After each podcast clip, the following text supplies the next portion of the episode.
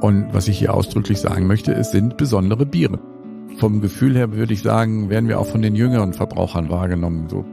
Hallo und herzlich willkommen zu Reingehört, Ihr Wirtschaftspodcast der IHK Mittlerer Niederrhein. Mein Name ist Marvin Müller und heute spreche ich mit Michael Hollmann, Inhaber der Brauerei Bolten. Vor 20 Jahren betrieb Michael Hollmann noch eine eigene kleine Kneipe in Kiel, wo er auch Jura studierte. Dann tauschte er den Tresen gegen einen Schreibtisch und machte Karriere in deutschen Getränkekonzernen. Erst im Vertrieb der Bavaria St. Pauli Brauerei, dann später als Geschäftsführer der Hannen Brauerei. Zuletzt war er Vorstandsvorsitzender der Brau- und Brunnen AG, bis er 2005 die in die Jahre gekommene Bolten Brauerei, die älteste Altbierbrauerei der Welt übernahm. Mit Innovationen und Investitionen krempelte er das Unternehmen aus Korschenbruch ordentlich um und brachte es wieder auf Erfolgskurs. Ich würde das Interview gerne mit einer kleinen Fragerunde beginnen. Mhm. Ich werde Ihnen zwei Antworten vorgeben und Sie müssen sich relativ schnell für eine der beiden entscheiden. Werden wir hinkriegen. Die erste ist äh, ein bisschen ironisch, ein bisschen rhetorisch, aber Pilz oder alt? Alt. Aber es ist tatsächlich alt. Mit, äh, wir haben ein Produkt von in unserer Produktrange, das ist uralt, das ist ein unfiltriertes Alt und das ist eigentlich von unseren Bieren auch mein Lieblingsbier. Also daher echt alt. Okay. Pizza oder Pasta? Pasta. Klassik oder Jazz? Klassik. Aufzug oder Treppe? Wenn möglich Treppe. Altbau oder Neubau? Kommt auch drauf an. Schöner Altbau ist was Tolles. Okay. Tradition oder Innovation? Oh. Beides. Museum oder Stadion? Stadion. Parkhaus oder Parkplatz? Parkplatz. Strand oder Berge? Auch beides, aber Strand. Autobahn oder Deutsche Bahn? Autobahn. Okay, und zur letzten Frage: Flasche oder Glas? Glas. Okay. Glasflasche. Glasflasche, genau. Das ist der Kompromiss dann aus beidem. Ähm, Schützenfeste sind ausgefallen. Wir hatten gerade eine Europameisterschaft äh, ohne Public Viewing. Stadtfeste sind ausgefallen. Große Familienfeiern waren in letzter Zeit verboten. Grundsätzlich hat der Lockdown die Wirtschaft natürlich schwer getroffen. Aber wie ergeht es einem Bierbrauer in so einer Zeit? Also wenn eine Pandemie vor allem große Events eben nicht zulässt, hat man dann schlaflose Nächte? Also zwischendurch sicherlich, weil das kommt natürlich wieder drauf an. Und zwar kommt es insbesondere darauf an, wie viel Fassbieranteil Sie haben, weil Fassbier der Artikel ist, der tatsächlich auch Marge bringt, weil ich glaube, jeder kann sich vorstellen, dass ähm, beim Fassbier bestenfalls zwei 50 Liter Fässer gefüllt mhm. werden müssen. Und um einen Hektoliter Flaschenbier zu füllen, müssen Sie 303 Drittel Flaschen füllen, 303 mal drei Etiketten kleben, äh, viel mehr Energie, viel mehr Wasser und, und, und. Es ist einfach viel teurer, Flaschenbier abzufüllen, so dass Sie da eben höhere Kosten haben und auch deutlich mehr Personal brauchen. Wie haben Sie denn die Pandemie erlebt? Also wie sind Sie durchgekommen, sage ich mal, und was waren Herausforderungen, die Sie zu meistern hatten? Also ich sag mal, das ist ja nun ein ziemlich komplexes Thema. Also zum einen, wir haben sie durchge sind oder haben sie durchgestanden. Ähm, wir haben Menschen, Mitarbeiter in Kurzarbeit schicken müssen, insbesondere was Gastronomie, auch Innendienst angeht. Und da wir auch eigene Gastronomie haben, mussten wir in der Gastronomie ja bis auf wenige Ausnahmen die kompletten Mitarbeiter in Kurzarbeit schicken. Wir haben im äh, März, April letzten Jahres noch aufstocken können, so dass wir also, dass die Menschen also keine Nachteile hatten. Aber es war jetzt dadurch, dass die Brauerei eben auch kein Fassbier verkauft hat, auch nicht möglich, das komplett aufzustocken. Insofern war das für die Menschen hier, für die Mitarbeiter auch eine ganz schöne Belastung. Bleibt man denn in so einer Zeit optimistisch? Also ich sag mal, es bleibt einem, glaube ich, gar nichts anderes übrig. Und ähm, es ist natürlich immer so, man muss auch viel tun. Wir haben Zuwächse gehabt beim Flaschenbier. Wir haben im, als einziges Einwegprodukt 5-Liter-Dosen. Da haben wir noch Aktionen mit vereinbart und gemacht. Also wir haben schon versucht, was zu bewegen, um einigermaßen Dinge aufzufangen, was aber eben im Gänze überhaupt nicht möglich war. Kommen wir einmal zu der Zeit vor Corona. Sie waren selbst Kneipenbesitzer? Vorstandsvorsitzender eines großen Getränkekonzerns und dann schließlich Geschäftsführer einer Traditionsbrauerei. Für mich liest sich das ein bisschen so, als war Bier das verbindende Element in ihrem beruflichen Leben bisher. War das Zufall? Mm, insofern schon. Ich habe also äh, irgendwann mal was Ordentliches gelernt. Das heißt, ich habe mal Jura studiert und auch ähm, tatsächlich beide Examen gemacht. Und habe während der Zeit ähm, in Kiel sehr viel in Hamburg in der damaligen Bavaria Brauerei unten am Hafen gearbeitet. Hab in der Brauerei eigentlich so alle Jobs gemacht, wirklich Bier ausgefahren, ob Fassflasche, Marketing äh, im, im Keller da gearbeitet, also wirklich viele Dinge selbst erlebt. Und nach dem Studium bin ich dann von der, ähm, von der Geschäftsleitung damals gefragt worden, ob ich nicht Lust hätte, in die Rechtsabteilung zu kommen. Und da habe ich gesagt, ich hätte jetzt erstmal genug von Recht und ob es nicht eine andere Möglichkeit gäbe. Und dann haben die mir angeboten eine Trainee-Ausbildung. Sprich, also ich bin wirklich ähm, Klinkenputzen gewesen, Fachkurshändler besucht und, und letztendlich auch Kneipenwirte besucht. Erst im Großraum äh, Hessen, südliches Niedersachsen und nördliches Rheinland-Pfalz. Hab da tatsächlich von der Pike auf gelernt und bin dann bis auf einen kurzen Ausflug zu Centis nach Aachen, um Konfitüren zu verkaufen, aber das war auch nicht besonders lang, ähm, tatsächlich beim Bier geblieben. Wie kommt man denn dann letztendlich auf Bolten? Also Sie haben gerade von Kiel gesprochen, das ist ja mhm. schon ein gutes Stückchen. Kannten Sie das vorher oder wie kommt man dann gerade auf diese Marke? Nee, ich sag mal, ich bin ja dann, wie gesagt, bei der Bavaria habe ich gearbeitet, war dann bei Centis und bin dann von da aus zur Hannenbrauerei hier nach Mönchengladbach gekommen. Da dann irgendwann ausgeschieden und zu Braunbrunn nach Dortmund gegangen. Und als ich in Dortmund, also Braunbrunn ist verkauft worden an die Radeberger Gruppe. Und das hat dann irgendwann dazu geführt, dass ich gesagt habe, also das ist nicht mehr so unbedingt deine Welt und ähm, bin dann, habe gekündigt damals bei Braunbrunn und musste mir dann was Neues suchen. Mhm. Ich war als Geschäftsführer Hannen und als Vorstand bei Braunbrunn immer, also an Bolten immer einen Blick drauf gehabt, sagen wir mal so. Jetzt nicht, dass ich das unbedingt ähm, kaufen wollte, aber ähm, war bei Hannen schon mal da beim damaligen Eigentümer so eine Art, wollen wir nicht mal kooperieren oder gibt es eine Idee, dass wir sie übernehmen oder so. Das hat alles nicht geklappt. Und als ich dann bei Braunbrunn ausgeschieden bin, ich angerufen worden von einem Vermittler, der den Auftrag hatte, Bolten zu verkaufen. Und das war dann echt Zufall, dass sich das so ergeben hat. Ich wäre jetzt von mir aus nicht auf die Idee gekommen, wahrscheinlich hier anzurufen, aber das war dann eben mhm. der Weg. Jetzt haben Sie Bolten ausgerechnet äh, als nicht mehr rentable Privatbrauerei übernommen und vor allem auch zu einer Zeit, als ich sag mal, Altbier ein kleines Imageproblem hatte. Hm, war das Klein eine mutige, ist aber untertrieben. genau. Aber war das ist eine mutige Entscheidung. Aber was hat sie denn genau gereizt? Also, dass man sagt, okay, ich ignoriere das eigentlich oder ich versuche es zu ändern und mache das einfach mal. Naja gut, man kann sowas nicht grundsätzlich ignorieren, aber man kann eine Überzeugung haben, dass Dinge gehen oder nicht gehen.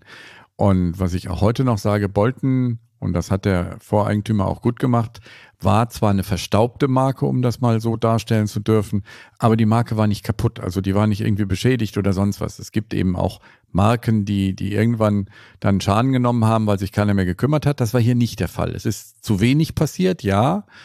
Und ich sag mal, da glaube ich ja nun ganz gute Erfahrungen gehabt zu haben. Und äh, ja, und dann wirklich angefangen, damals mit vier, fünf Mitarbeitern und das ist dann eigentlich ganz gut gelaufen. Auch viel Glück gehabt, vielleicht auch im Großen und Ganzen die richtigen Dinge getan zu haben. Und dann, ja, ich bin auch optimistisch, dass wir an das Geschäft, was wir 2019, also vor der Pandemie hatten, dass wir da auch hoffentlich relativ ähm, gut wieder anschließen können, so dass sich Bolton auch wieder entwickeln und bewegen wird.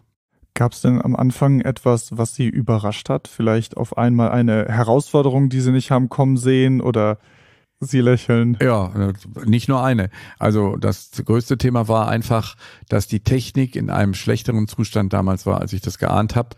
Und das hat letztendlich auch mehr Geld gekostet. Und ähm, ich bin ja nicht Alleineigentümer, sondern habe ja einen Gesellschafter, Paul Bösken-Diebels, mhm. der früher Eigentümer von Diebels war. Und das klappt sehr gut zwischen uns. Und der kam dann auch zur rechten Zeit dazu, so dass das dann auch eben alles machbar war. Wie haben Sie denn die Region erlebt? Gab es hier Eigenheiten, die Sie lernen mussten? Ach Gott, ja, das ist jetzt schwer zu sagen. So im, im, natürlich muss man Eigenheiten lernen. Also ich sag mal, die Menschen hier sind sehr verbunden mit ihren Marken. Also wer dann einmal eine Biermarke äh, oh, trinkt ja, oder eine, eine Marke ähm, bevorzugt, mhm. der sagt jetzt nicht Hurra, Hurra, endlich sind sie da. Nein, sondern da muss man wirklich anfangen und muss dran arbeiten, die zu überzeugen. Und wir haben dann durch ich denke, sehr gute Qualität, einen immer gleichbleibenden Auftritt. Das ist für mich ganz wichtig, dass man also die Marke immer wieder erkennt. Und das wird uns heute auch irgendwo ähm, honoriert, dass wir da einen klaren Weg gegangen sind. Inzwischen, und ähm, das muss ich auch sagen, erlebt man Bolten oder denkt Bolten ja auch wieder anders. Und Sie haben gerade schon von einem Wiedererkennungswert gesprochen. Ist zum Beispiel der Bügelverschluss so eine Sache? Ja, also wir, hier gab es Bügelverschluss, als ich es übernommen habe, aber nur eine Halb-Liter-Flasche mit einem sehr veralteten Kasten. Und ich habe ja irgendwann dann vor, ich glaube, sechs, sieben Jahren, ich weiß es wirklich nicht mehr mhm. genau, die Drittel-Liter-Bügel eingeführt mit einem neuen Gebinde, also mit einem neuen Kasten, was ja auch dann irgendwo frischer drüber kommt, rüberkommt und einfach sauberer drüber kommt. Und ich glaube, das war eine ganz wichtige Entscheidung, dass wir wirklich auch wirklich wahrgenommen werden und vom Gefühl her würde ich sagen, werden wir auch von den jüngeren Verbrauchern wahrgenommen. So Bügelflasche wieder mit ähm, dass man die verschließen kann und die geht gut in den Kühlschrank, die kann man gut mitnehmen und das kommt uns sehr zugute. Also das ist eine, äh, war eine positive Entscheidung, die wichtig war. Kann man denn grundsätzlich auch von einer Renaissance des Altbiers hier im Mönchengladbacher Raum sprechen? Also wird Altbier wieder cool? Ja, ich hoffe sehr. Also ich habe schon das Gefühl, dass wir so ein bisschen auf dem Weg sind, wieder cool zu werden. Und ähm, was schade ist, dass die, die großen Wettbewerber wie Diebels und wie Frankenheim auch wenig für die Sorte tun. Also wir bemühen uns wirklich auch, ob das Radiowerbung ist oder auch andere Sachen, aber auch noch zu wenig. Da müsste wirklich viel mehr kommen. Was wir versuchen, ist die Distribution in der Gastronomie und im Handel eben zu erweitern. Wobei ich auch an der Stelle sagen möchte, dass wir beim Umkreis von 70 bis 80 Kilometern eigentlich auch an unsere Grenzen stoßen. Also wir haben im Moment Gespräche in Berlin. Durch Braunbrunn hatte ich ja nun auch einen zweiten äh, Firmensitz in Berlin und kenne da eben auch viele. Da gibt's Nachfrage und ähm, insbesondere zum Beispiel im Moment die ständige Vertretung. Das ist ja die, die, die, die Kölsch-Kneipe äh, in der Friedrich, also an der Friedrichstraße in Berlin und da denke ich, wird es demnächst auch Bolten geben. Da habe ich dann auch gesagt, das machen wir. Aber im Großen und Ganzen ist NRW eigentlich unser Gebiet. Altbier ist ja auch etwas Lokales oder Regionales, also auch sehr traditionsverbunden. Und Sie hatten eben, bevor wir mit dem Podcast angefangen haben, mir erzählt, dass hier auf dem Gelände lokale Bauern auch Obst und Gemüse verkaufen. Und für mich klingt das alles auch ein bisschen traditionsbewusst. Ist das vielleicht auch ein, ähm, ich sag mal, Vorteil, den Sie haben beim Führen von Bolten und etwas, was Sie auch bewusst umsetzen? Ich denke schon. Also Regionalität und traditionelle ähm, Herstellungsweisen und auch überhaupt Tradition ist für uns auch ganz wichtig. Also das gehört dazu. Wir gehören hier nach Korschenbruch und deshalb wäre es für mich auch ein, ein Unding und es ist ein Tabu zu überlegen, wir würden woanders hingehen und so. Das geht gar nicht. Wir also ich fühle mich hier auch sehr zu Hause und ich hoffe, die Menschen hier auch. Wir haben ja diese recht große Gastronomie noch gebaut, die auch gut angenommen wird. Und ähm, vom Grundsatz her ist das eigentlich unser Geschäft. Ich habe das eben schon mal gesagt, so bescheiden die Pandemie war, aber sie hat sicherlich nochmal dafür gesorgt, dass die Regionalität und die Bodenständigkeit der Menschen auch nochmal größer geworden ist. Und ich denke, dass wir den Weg weitergehen werden. Die beiden Landwirte, die beide noch so ähm, ich sag mal, wie heißt das jetzt nochmal, Bauernläden haben. Die äh, bauen hier große Teile des Gemüses an, was wir hier in der Landwirtschaft auch verarbeiten. Und im Übrigen ergänzen sie das durch äh, Gemüse, die ihrerseits noch zusätzlich ähm, angebaut werden. Also das finde ich eigentlich ganz gut und kommt auch ganz gut. Jetzt ist zurzeit ja auch Craft Beer sehr angesagt. In Mikrobrauereien schießen wir Pilze aus dem Boden und man liest von Bier mit Himbeergeschmack oder Bier mit Kaffeenote. Finden Sie das furchtbar oder ist das eher interessant? Und wie erleben Sie denn den Boom von Craft Beer? Also erstmal finde ich es nicht furchtbar, denn jeder Mensch kann ja für sich entscheiden, was er gerne trinkt. Ich selber mag nicht so gerne Craft Beer, weil ich immer so das Gefühl habe, da muss man reinbeißen. Also weil das so, ja, ich, ich weiß nicht, wie ich es erklären soll. Also ich mag lieber wirklich Biere nach dem Reinheitsgebot, mhm. aber jeder soll das so machen, wie er gerne möchte. Und ähm, die Craft Beer Welle, die im Übrigen, da muss ich Ihnen ein bisschen widersprechen, so ein bisschen auch wieder abflacht im Moment, ähm, hat aber dazu geführt, dass, dass, dass die Wertigkeit von Bier ähm, nochmal in den, in den Augen der Verbraucher gestiegen ist, weil es einfach so viele Varianten gibt. Ich habe letztens ein Bier in der, in der Hand gehabt, da war dann also Holunderbeersaft drin und Salz und irgendwelche anderen Extrakte, die überhaupt noch nicht mal beschrieben waren. Okay. Und also ich sag mal, das muss ich vielleicht nicht haben, aber nochmal, jeder kann das für sich entscheiden. Und es hat der, der Bierbranche am Ende des Tages schon geholfen, Wertigkeit und auch ähm, die Preise sind dadurch ein bisschen stabiler geworden. Hm. Von Ihrer Seite gibt es aber keine Überlegungen in die Richtung. Wieso? Bolton ist ein Craftbier. Wir haben ähm, verschiedene ähm, ähm, ja, Angebote letztendlich. Dieses unfiltrierte Altbier ist ja nicht viel anders, nur es ist nach dem Reinheitsgebot und wir haben einfach keine anderen Zusätze. Aber ein Bolton mit Orangensaft drin ist äh, nicht geplant. Also haben wir noch nicht überlegt. Nein, nein. Sie haben ja neben den Bolton-Klassikern auch Sorten wie zum Beispiel Jecke und das Nikolaus-Spezial. Sind das Marketing-Gags oder auch echte Verkaufsschlager? Also ich sag mal so, wenn Sie überlegen, dass Sie ähm, Jeckenspezial und äh, Winterspezial oder Nikolausspezial tatsächlich ja nur in der Zeit von, sagen wir mal, drei bis fünf Wochen verkaufen können, sind das auch ganz gute Verkaufsschlager. Es ist aber auch eine Ergänzung des, äh, des Sortiments, um dem Verbraucher in dieser Zeit was Besonderes anzubieten. Und was ich hier ausdrücklich sagen möchte, es sind besondere Biere. Das heißt, wir brauen für diese jeweiligen Produkte auch Biere an, äh, äh, Biere ein, die wir sonst nicht ähm, verkaufen. Das ist schon was anderes. Und kommt auch gut. Ich finde, es schmeckt auch gut. Sie hatten vorhin schon einmal darauf hingewiesen, Sie treten in der Region auch immer wieder als Gastronom in Erscheinung. Ist das eine Herzensangelegenheit oder ist das eine Geschäftsidee, die Sie haben? Ich glaube, das ist so, ein, so eine Mischung aus beidem. Also wir würden eigene, also ich würde, muss ich schon von, von mir reden, also ich würde ähm, Gastroobjekte auch nur selbst machen, wenn ich hundertprozentig überzeugt bin. Wir selbst betreiben ja nur zwei Objekte, das ist hier die Landwirtschaft und den Jägerhof in Rheindahlen. Die anderen drei Eigentumsobjekte, die wir noch haben, haben wir verpachtet. Und da ist es mir auch immer ganz wichtig, dass äh, Pächter und, und ich oder wir ähm, sehr äh, in die gleiche Richtung denken. Also das ist schon wirklich eine Mischung, aber auch eine Herzensangelegenheit. Es sollten möglichst Gebäude oder, oder ähm, Lokalitäten sein, die ähm, auch wirklich schön sind. Gehört irgendwie dazu. Boltenbier wird ja in Korschenbruch gebraut, gilt aber längst auch als Mönchengladbacher Bier. Wie erleben Sie die Entwicklung der Stadt? Was kann sich sehen lassen? Was muss dringend angegangen werden? Oje. Also, ich sag mal so. Wir haben ja ähm, oben am alten Markt auch das alte Gräfin und König angepachtet und haben es weitergegeben an ein Extrablatt, was ich glaube, dass das eine echte Bereicherung auch gerade für die Jugend ist. Ich empfinde es ganz stark, dass ähm, gerade am alten Markt noch viel passieren muss, um vielleicht wieder die Attraktivität zu bekommen. Nicht vor, wie vor 30, 40 Jahren, als die Düsseldorfer nach Gladbach gekommen sind, um zu feiern.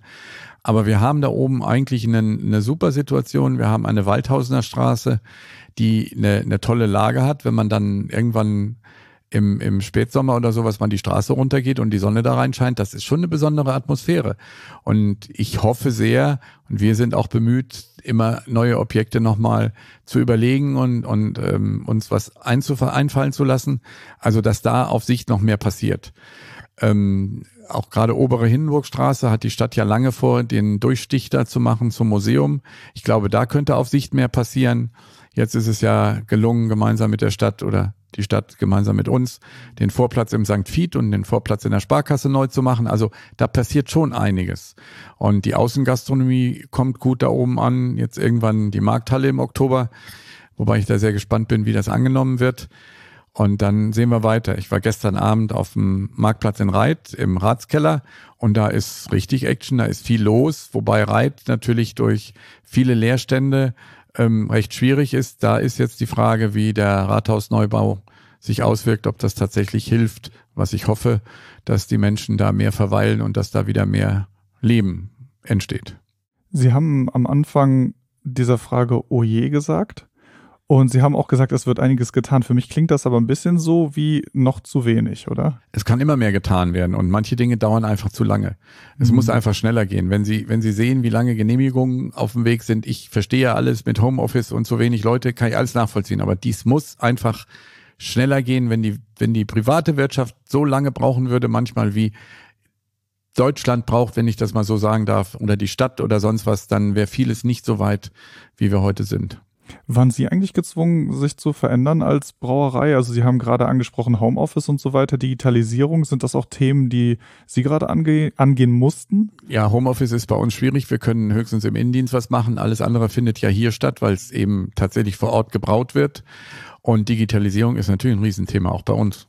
Das fängt bei Verträgen an oder auch oh, IT oder was auch immer. Also da sind wir auch gefordert und auch auf dem Weg, uns zu bewegen, klar. Okay, super. Dann kommen wir jetzt langsam zur letzten Frage. Wir nähern uns jetzt dem Ende des Interviews. Und da würde mich mal interessieren, in den vergangenen Jahren haben viele Leute ein bisschen umgeschwenkt vom Bier zum alkoholfreien Bier. Und alkoholfreies Bier ist etwas, was ja auch öfter getrunken wird, beliebter wird, viele Fans hat. Sie haben noch keins. Ist das geplant? Kommt das noch?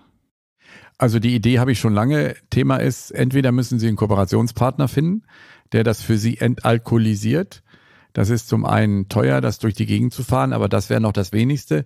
Die Problematik dabei ist, dass Sie, wenn Sie so etwas mit einem Kooperationspartner machen, immer in Chargen auf 500 Hektar arbeiten müssen. Das ist sehr viel und das würde man mit gutem Gewissen nicht so schnell verkauft bekommen, so dass die Qualität auch leidet. Eine Entalkoholisierungsanlage, ich bin jetzt mal mutig und sage mal, die kostet ungefähr 450.000 Euro, braucht relativ viel Platz.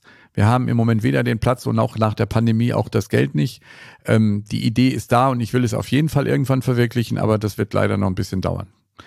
Es ist wichtig in meinen Augen, Sie haben recht, Al äh, alkoholfreies Bier wächst und nimmt immer mehr zu und insofern müssen und wollen wir da auch irgendwann mal mitspielen. Sind da die Bolton-Bier-Fans so bereit? Ich gehe davon aus. Aber das werden wir dann sehen. Wenn das, das muss gut schmecken. Das ist die Grundbedingung. Ein alkoholfreies Bier zu machen, ist nicht ganz so einfach. Es gibt verschiedene Methoden, dass man den Alkohol entzieht oder die Gärung abbricht und, und, und. Es muss wirklich ein Weg gefunden werden, dass das Bier richtig gut schmeckt. Das ist ja einfach auch unser Slogan. Hauptsache ist, dass das Bier schmeckt und insofern haben wir da noch einiges vor uns. Wo sehen Sie Bolton in zehn Jahren? Hoffentlich in Korschenbroich und mit einem deutlichen Zuwachs. Nein, so wird es auch hoffentlich sein. Also der Zuwachs, das kann ich natürlich nicht garantieren, aber ich glaube schon, dass wir weiter wachsen werden in den Maßen, wie es möglich ist, weil wir hier irgendwann auch an unsere ähm, natürlichen Grenzen stoßen. Und ich habe ja eben schon mal gesagt, für uns gibt es keine Alternative hier wegzugehen. Insofern ist irgendwann auch Schluss. Aber ein paar Jahre und zehn könnte ziemlich genau passen, haben wir sicherlich noch Möglichkeiten. Super. Herr Hollmann, ich bedanke mich sehr für das Gespräch. Gerne, hat Spaß gemacht. Und ich bedanke mich bei Ihnen, liebe Hörerinnen und Hörer, für das Einschalten. Wenn Sie mehr wissen möchten zu den Themen Gründung und Selbstständigkeit, dann lohnt sich ein Blick in unsere Shownotes. Die IHK berät Gründer bei allen Fragen rund um Finanzierung, Geschäftskonzept, Strategie, Marktlage und Rechtsform. Die Experten der IHK stehen auch gestandenen Unternehmerinnen und Unternehmern zur Seite. Mit Rechtsauskünften, beim Thema Ausbildung, mit Weiterbildungsangeboten, bei Fragen zur Nachfolgeregelung und mit ihrer vertraulichen Krisenberatung, wenn Not am Mann ist. Weitere Informationen finden Sie auf unserer Webseite unter www.mittlerer-niederrhein.ihk.de. Der Link dazu ist in den Show Notes. Mir bleibt nur noch zu sagen, vielen Dank fürs Zuhören, bis zum nächsten Mal und auf Wiederhören.